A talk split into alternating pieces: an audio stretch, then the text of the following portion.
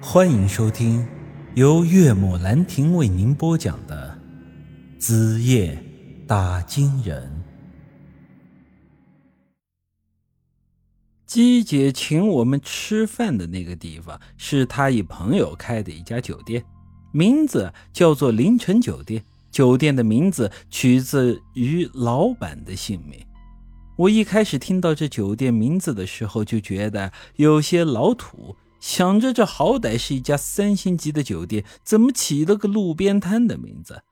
在我的印象里，也就是那些路边卖小吃的会起这种名字，比如什么张三臭豆腐、李四凉粉、王五烧饼之类的。哼，后来呀，在饭桌上听姬姐一说，才知道这个叫做凌晨的老板是个暴发户。是个农民出身，早年间啊，在农村娶了老婆，后来要考虑生娃，就决定置办几间新瓦房。但这盖瓦房要花钱呢，于是他就带着老婆进城打工。结果打了两年工，盖房子的钱啊，还是没攒出来。他老婆见了外头的花花世界以后啊，直接就跟工地上一个包工头跑了。嘿，这凌晨一下子是万念俱灰，甚至想过寻死，但最后还是没有那个胆子。几年之后啊，这家伙突然时来运转，靠着做些小本生意发了家。后来这生意啊是越做越大，开了两家罐头工厂，另外还在这城中的这个很好的地段搞了这么一家三星级的酒店。他本来就是俗人出身，赚了大钱还是这样，因此啊，酒店才直接把自己的名字给挂了上去。据说他这么做其实还有另外一个原因，就是为了让他老婆知道他现在是有多发达，故意让他红眼。或许啊，是因为当初他老婆跟人跑了，他受了刺激，所以啊，这心里头才有些变态了。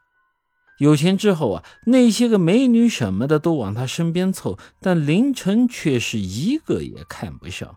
他的胃口啊变得有些特殊，专喜欢像姬姐这种类型的，也就是那种年纪不大的萝莉型的。有些事儿心里想想还可以，但实际上却不能干。毕竟咱们国家可是有一套完整的刑法的。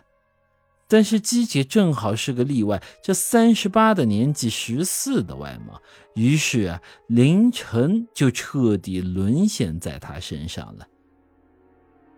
这两人实际上啊是在一年前认识的，那时候啊，姬姐还没跟我们去昔日里拉，干的依旧是她的老本行。这个凌晨不知道被姬姐骗了多少钱，但骗完之后，他又心甘情愿的再去上当。用现在的话讲，那就是妥妥舔狗一枚啊！但姬姐对他是完全不来电，毕竟这个凌晨四十几岁的人了，长得本来就有些磕碜啊，脑袋上还顶着一片地中海。如果不是因为他有钱，没几个人会愿意跟他来往的。姬姐和他做朋友，完全就是把他当做提款机来使。凌晨在他那里是啥甜头都没尝到不说，平常就连点好脸色啊，姬姐都不愿意给他的。可即便是这样，这家伙啊，还依旧是笑嘻嘻的往姬姐身边凑啊。我刚才说了，这个凌晨有钱，本来是不缺女人的，可是啊，他偏偏就盯着姬姐不放。嘿，这样也暴露了人性本贱的特征吧。或者换个好听点的说法，叫做姜太公钓鱼是愿者上钩。这晚上，姬姐点了一桌子的大菜，吃完不用买单不说，这个凌晨听说我们是姬姐很重要的朋友，居然亲自当起了我们的服务员，给我们是倒酒敬酒。吃饭的功夫，我仔细瞅了瞅这个凌晨。发现这家伙好像人品还算不错，就是在姬姐面前那副点头哈腰的样子，看着着实让人有些不舒服呀。饭桌上，我们几人之间叙了叙旧，聊了一些最近的生活情况，然后啊就散了。杨玉忙着要回去和杨凯旋约会，杨石开车送扎克杰爷孙俩回家，最后酒店门口就只剩下我和基姐二人了。只见这时候，他突然凑到我的耳边，小声的说道：“今天叫你过来吃饭，除了叙旧以外，我还想请你帮我个忙。你看见没有？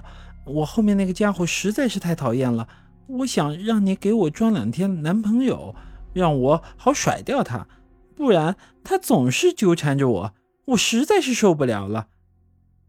我听他这么一说，撇了撇嘴，说道：“这恐怕不太好吧？再说有这么个财神爷供着不好吗？干嘛把他甩了？”本集已经播讲完毕，欢迎您的继续收听。